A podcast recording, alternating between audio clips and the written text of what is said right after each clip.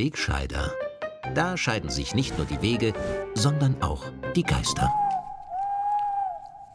In dieser Woche ist der diesjährige Fasching unaufhaltsam auf seinen Höhepunkt zugesteuert. Und dazu hat auch die Bundesregierung einen ganz wichtigen Beitrag geleistet. In der heurigen Karnevalsposse um einen freien Karfreitag hat sie den interimsmäßigen Vorschlag eines halben Feiertags noch getoppt. Und nun die lustige Variante eines persönlichen Feiertags beschlossen, den sich jeder aus seinem bestehenden Urlaubsanspruch nehmen kann. Das ist zweifellos eine recht spaßige Mogelpackung der türkisblauen Regierung. Und das ursprüngliche Versprechen, niemanden etwas wegzunehmen, hat sie damit gebrochen. Denn die Protestanten und Altkatholiken verlieren damit ja tatsächlich ihren bisherigen Feiertag. Mindestens ebenso lustig ist aber das Verhalten einiger anderer Beteiligter dieser Karfreitagsposse. Neben den selbstlosen Kämpfern für Gerechtigkeit von Arbeiterkammern und ÖGB hat sich im Finale auch der evangelische Bischof Michael Bünker für höhere Weihen empfohlen. Bünker, der sich noch am Dienstag wohlwollend zum Regierungsplan geäußert und wörtlich von einer positiven Lösung mit einem Wermutstropfen gesprochen hatte, hat nur einen Tag später eine 180-Grad-Kehrtwende vollzogen und plötzlich die Regierung attackiert.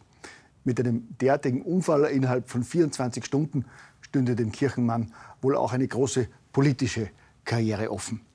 Noch genialer finde ich aber die Rolle der Arbeiterkammer, die schon seit Wochen entrüstet die Regierung attackiert und dabei mit Unschuldsmine verheimlicht, dass sie selber ganz wesentlich zu dieser Misere beigetragen hat. Denn schließlich war es die Arbeiterkammer, die jenen konfessionslosen Arbeitnehmer unterstützt hat, der geklagt hatte, weil der Karfreitag nur für evangelische Arbeitnehmer ein Feiertag ist. Der selbstlose Mann hat sich dadurch diskriminiert gefühlt. Und die Arbeiterkammer hat ihm frei nach dem Motto, hol dir doch auch, was dir nicht zusteht, volle Unterstützung gewährt und ihm ermöglicht, bis zum Europäischen Gerichtshof hinauf zu klagen. Weil ja der Karfreitag gefälligst ein Feiertag für alle zu sein hat. Und wer diesen Wunsch nicht sofort umsetzt, ist natürlich unsozial und komplett wirtschaftshörig. Ich bitte Sie, so ein zusätzlicher Feiertag kostet die Wirtschaft lediglich 400 bis 600 Millionen Euro. Das muss doch drinnen sein. Unverständlicherweise haben das noch nicht alle Österreicher so richtig verstanden, wie auch eine spontane Umfrage der Servus Nachrichten in dieser Woche belegt. Vorher war die Regelung für alle angenehm und für alle okay. Jetzt haben wir durch diesen Vollidioten quasi eine, so eine, ein Chaos, dass jeder nur angefressen ist. Psst! Entschuldigen Sie, der Till hat gerade gesagt, dass ihm dieser Mann aus der Seele spricht und Richter, die derartige Urteile fällen, völlig weltfremd seien. Gut, mein kleiner Freund darf das natürlich sagen, der hat Nahenfreiheit. Ich kann das überhaupt nicht nachvollziehen. Ich finde, Urteile von weltfremden Richtern, die der Normalbürger nicht nachvollziehen kann, sind ja gerade in jüngster Zeit eher die Ausnahme. Vom verständlichen Freispruch der Vergewaltiger von Tulln und anderen milden Urteilen bei Vergewaltigungsprozessen bis zum hervorragenden und für jedermann nachvollziehbaren Urteil nach einer tödlichen Kuhattacke auf einer Tiroler Alm. Laut diesem Urteil muss der Almbauer dem Witwer der verstorbenen Touristin rund 500.000 Euro zahlen. Denn der Richter vertritt in seiner Urteilsbegründung die Meinung, dass der Bauer die Alm, auf der seine Kühe gegrast haben, ruhig einzäunen hätte können. Über dieses Urteil schütteln sogar zahlreiche Richterkollegen mit Umsicht und Hausverstand den Kopf. Wenn man aber anspricht, welche Konsequenzen der weltfremde Einzelurteile auf das gesamte weitere Zusammenleben der Gesellschaft haben können, erntet man in Teilen der Justiz allerdings nur ein Achselzucken. Eine Reaktion, die wir ja auch von der Problematik gewalttätiger und gefährlicher Migranten kennen. Je fataler die Auswirkungen, desto öfter versteckt sich die politisch korrekte Glaubensgemeinde hinter Paragraphen und zuckt mit den Achseln. Und selbst vor der lustigsten Zeit im Jahr macht der Einfluss der Political Correctness neuerdings nicht Halt, wie auch ein Zwischenfall bei einer Karnevalsveranstaltung in Köln zeigt, die der WDR aufgezeichnet hat.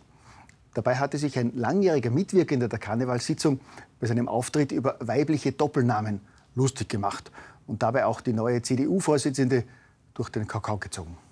Die Frau heißt tatsächlich, Achtung, Annegret Kramp-Karrenbauer.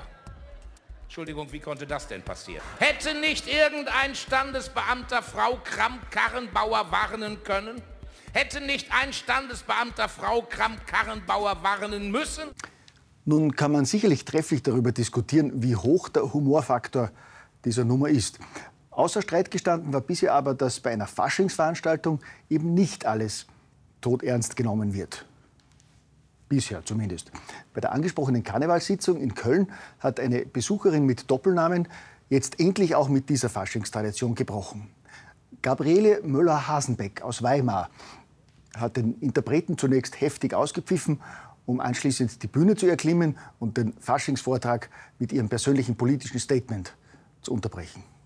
Sie haben gepfiffen? Ja. Fragt mal irgendjemand, was für einen Scheißnamen ein Mann hat, den die Frau annimmt? Ja. Ja. Ja. Ja. Ja, und das sagen Sie jetzt? Ja, ich sage. Ja, Männernamen sind immer toll. Ja. Und Frauennamen sind immer scheiße. Und Doppelnamen sind doppelscheiße. Soll ich Ihnen was sagen? Oder wie? Wir machen hier. Wir machen hier. Ja, unverständlicherweise hat dann die übrige Karnevalsgesellschaft die humorvolle Dame ausgepfiffen. Der Interpret hat sich damit gerechtfertigt, dass er nur Witze mache und der WDR hat den Eklat aus der Aufzeichnung rausgeschnitten. Meiner Meinung nach zeigt der Vorfall in Köln eindeutig, dass der Fasching nach heutigen politisch korrekten Maßstäben einfach nicht mehr zeitgemäß ist. Es wird laufend Alkohol getrunken und es werden permanent anzügliche Witze erzählt, ohne dass jemand einschreitet und Verbote ausspricht. Wenn es nach uns geht, und wir sprechen da im Namen der gesamten politisch korrekten Gesinnungsgemeinde, gehört der Fasching verboten, gell?